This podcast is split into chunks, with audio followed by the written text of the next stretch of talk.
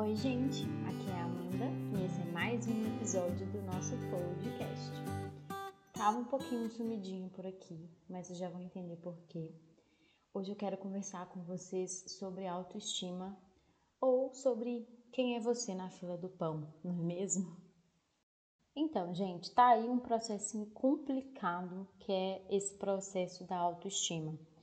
Se você for procurar por uma definição de autoestima, você vai achar que autoestima é o valor que você dá a si mesmo. Mas você já parou para pensar o quanto é difícil dar valor para alguma coisa? Por exemplo, vamos supor que você seja um artista e você desenhe e de vez em quando você faça desenhos e coloque fotos lá no seu Instagram.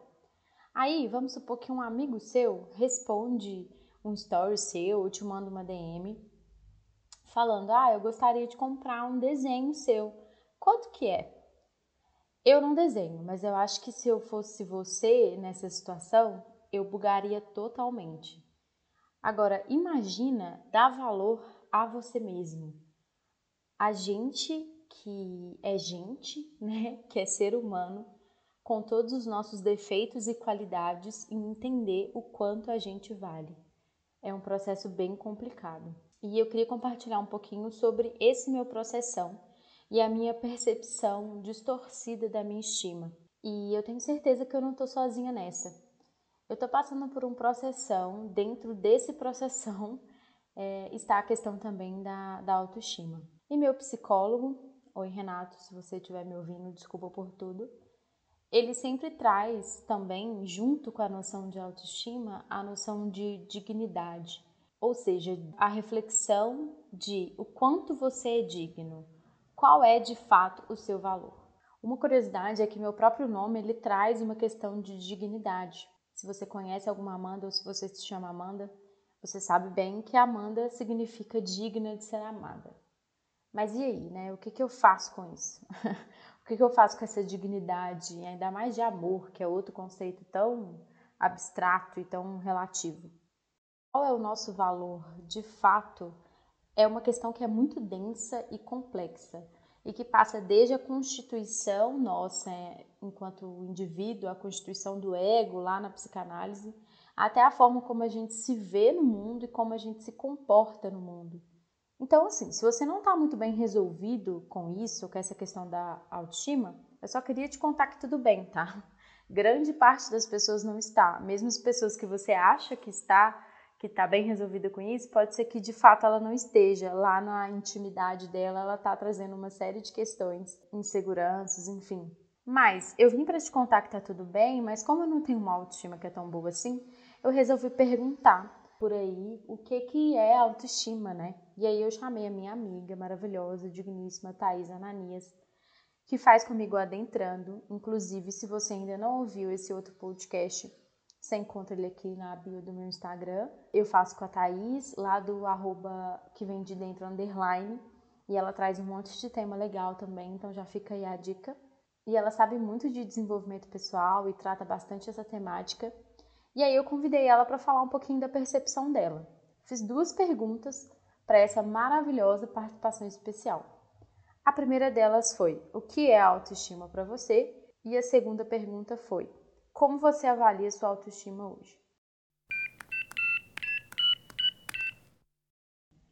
Olha, o que é autoestima para mim, eu acho que eu não sei muito bem definir. E acho que é uma consequência, na verdade, da sociedade como um todo.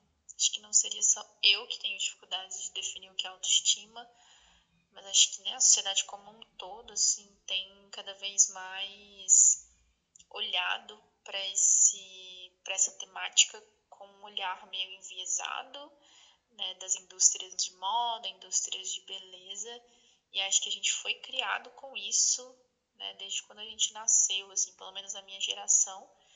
E aí quando a gente fala de autoestima hoje, a gente tem uma desconstrução um pouquinho maior, mas assim, também nada que seja já algo assim, uau, né, uma, uma revolução cultural, assim, acho que está começando a ter um pouco mais de, de pessoas falando sobre esse, essa temática num olhar mais saudável, de uma forma mais saudável, né? Então, não sei se eu sei muito bem definir autoestima. Para mim, talvez eu conectaria com, é, com a possibilidade disso estar em, em, todas as áreas, em todas as áreas possíveis, assim, né? Então, por exemplo, autoestima né, profissional, é, enfim, em relação à beleza, em relação a, é, a não sei, assim, tipo, a corpo. É, nossa, é difícil até trazer em palavras, assim, é difícil até nomear. E acho que nessa pandemia, é, esse ponto ficou muito sensível para grande parte das pessoas, e falando especificamente sobre mim, porque em casa eu sinto que eu dei mais valor ao meu. Dei, dei mais valor a algumas coisas e menos valor a outras, assim. Então talvez né, esse ponto de saúde, de tipo, sei lá, se por acaso a autoestima tiver a ver com se cuidar, que eu também não sei se seria isso, no mais integral que for, assim, né, de tipo você é, se valorizar, é, olhar para sua saúde, olhar para o seu corpo físico, mental, espiritual e etc. Acho que eu deixei isso bem de lado nessa pandemia, como uma fuga, talvez, né? E intensifiquei muito outras coisas, né? Outros projetos que não eu mesma, né? Projetos de trabalho mesmo, né? Como uma fuga. A gente tenta anestesiar, né? Tudo que está acontecendo. Então, diria, né? Se, se você me perguntasse como está a sua autoestima hoje, talvez eu diria que não tá lá muito bem onde ela deveria estar, tá, não. Assim, acho que eu poderia estar melhor nesse lado, né? Se a gente para pensar a, a palavra em si, de estimar a si mesma, né? Enfim, acho que agora eu já estou trazendo pontos meio filosóficos. Então, para mim, hoje, não sei, acho que eu não, não estimo a mim mesma tanto quanto eu deveria.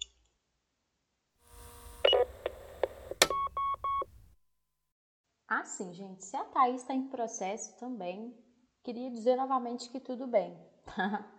é, porque ela é uma pessoa que pensa muito sobre esses assuntos e que está sempre é, em evolução com essas temáticas, né? Pensando nela e pensando em como apoiar os outros. E ainda assim existe uma série de lacunas para serem preenchidas. Depois de conversar com ela, eu resolvi ir para o Google, porque né? O que é que o Google não sabe, não é mesmo? E aí eu achei um artigo de um blog, enfim, não me lembro mais, é, mas ele nele tinha algumas dicas de como você melhorar a sua autoestima. Entre essas dicas tinha seja mais compassivo com os seus erros, é, entenda o que funciona para você, seja sincero consigo mesmo e etc. Tudo bem, eu achei legal, mas eu acho que isso a gente meio que já sabe, né? A questão que não colabora muito é a prática mesmo.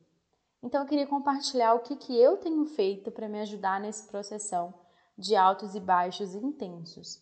Tem muitas coisas que me incomodavam antes que eu comecei a fazer para testar, para ver como que eu me sentiria e hoje já é bem mais fácil. Por exemplo, na adolescência eu usava maquiagem para todo canto. Eu podia ir na padaria da esquina, que eram 7 quilos de base na face. Eu tinha problemas de espinha, como qualquer adolescente, né? A grande maioria dos adolescentes tem. E isso me incomodava muito. Então eu ficava o tempo todo com muita maquiagem para cobrir essas espinhas. E a gente sabe que não cobre nada, é mais né, uma segurança para quem está usando. E eu fazia isso. Hoje eu ainda me maqueio, me maqueio para trabalhar, mas eu consigo fazer atividades sem a maquiagem, consigo escolher em que momentos e ocasiões eu quero me maquiar e em que momentos e ocasiões eu não quero me maquiar e não fico me sentindo ET por causa disso. Ok, as espinhas melhoraram, mas eu não acho minha pele a coisa mais incrível do mundo. Eu tenho manchas, eu tenho, enfim, uma pele de pessoa normal. E isso não me impede hoje. Uma outra coisa que me incomodava muito era usar short. Eu tenho bastante celulite nas pernas e eu achava que estava todo mundo olhando para minha celulite. Hoje eu uso short para fazer o que eu quiser, na hora que eu quiser, é, ainda tenho celulites e acredito que até mais do que na época que eu não usava. Mas enfim, né? Se todas as pessoas estiverem olhando para elas, sim, eu tenho celulite, mas acredito que elas não estejam, porque né, o mundo não gira em torno das minhas celulites. Provavelmente só eu mesmo que estou reparando elas. Enfim, posto foto sem maquiagem, posto foto destruída e posto foto arrumada também. E é isso, faço as minhas escolhas. Hoje em dia, a autoestima ainda tem essa esfera do, das redes sociais, das curtidas, né? Enfim, mas eu não excluo uma foto ou fico preocupada com ela porque eu não tive curtidas que eu achava suficiente. Eu tento me cuidar, eu tento ter uma alimentação saudável, tento, não é sempre, assim, tento pelo menos ter como base fazer atividade física regularmente, beber água, enfim. E claro, a psicoterapia, né, que me ajuda não só na autoestima, mas em uma série de coisas, a entender um pouco mais do meu valor, a colocar um pouco mais os limites, que também tem a ver com a autoestima, do que você merece ou não merece, das situações que você quer estar e das situações que você não quer estar. E isso só é possível a partir da psicoterapia, desse acompanhamento mais aprofundado.